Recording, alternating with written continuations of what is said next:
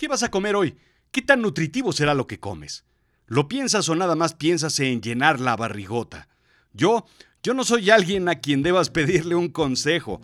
Definitivamente. Bienvenido a Café Chiclamino.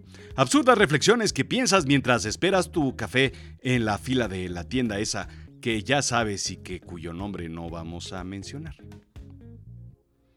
Entro a mi cafetería no favorita. ¿Por qué? Pues porque está ahí, nada más. Ya sé qué quiero, pero me llama la atención la conversación de los dos personajes que se encuentran frente a mí en la fila. No sé si un not chicken o un not burger, pero definitivamente un not milk latte. ¿Qué? Me asomé al refrigerador donde están los productos.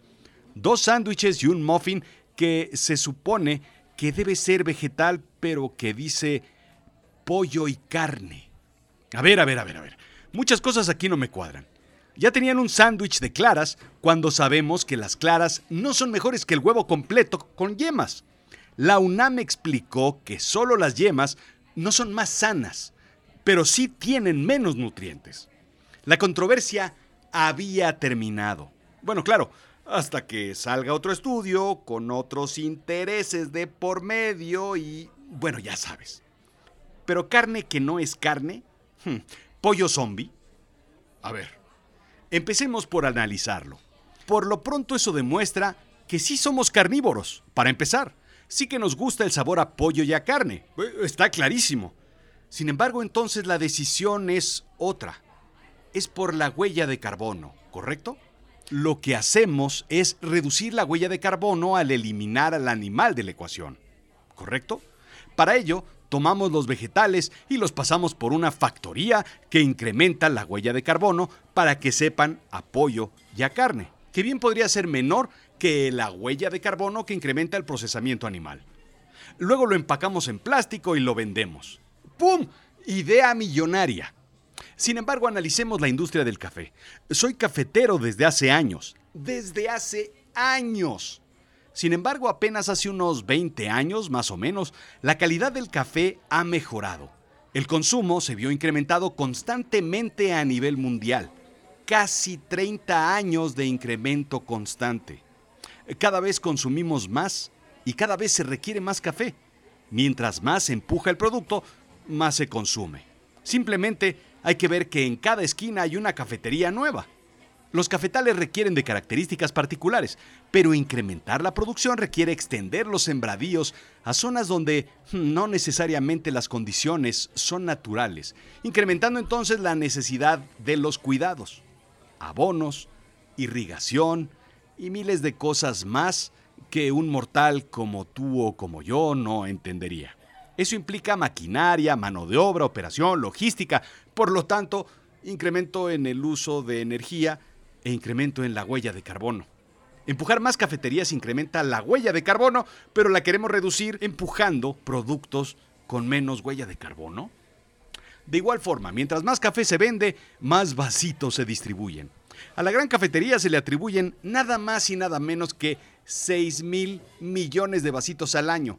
Ojo, dato del 2019 porque pues no tenemos de otros.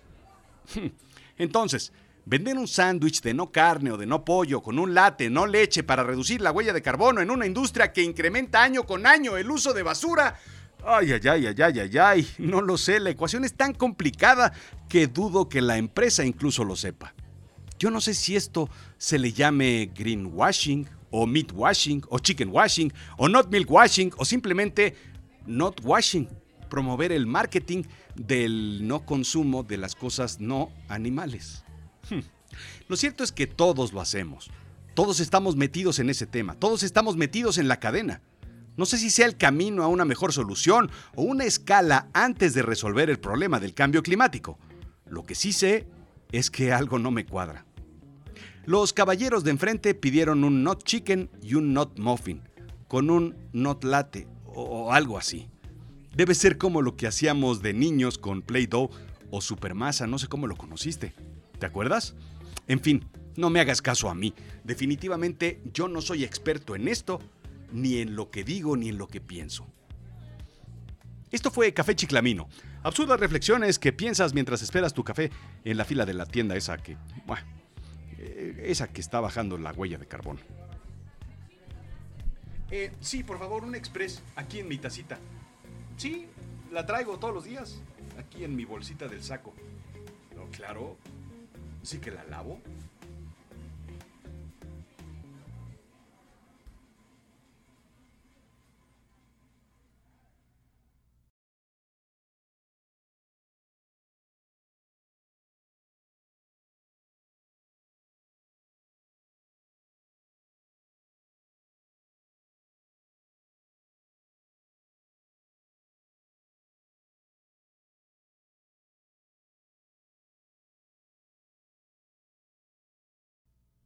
¿Qué? ¿Estás esperando algo? No, aquí en Café Chiclamino no hay nada. Se acaba y se acaba. Y ya. Bye. Adiós.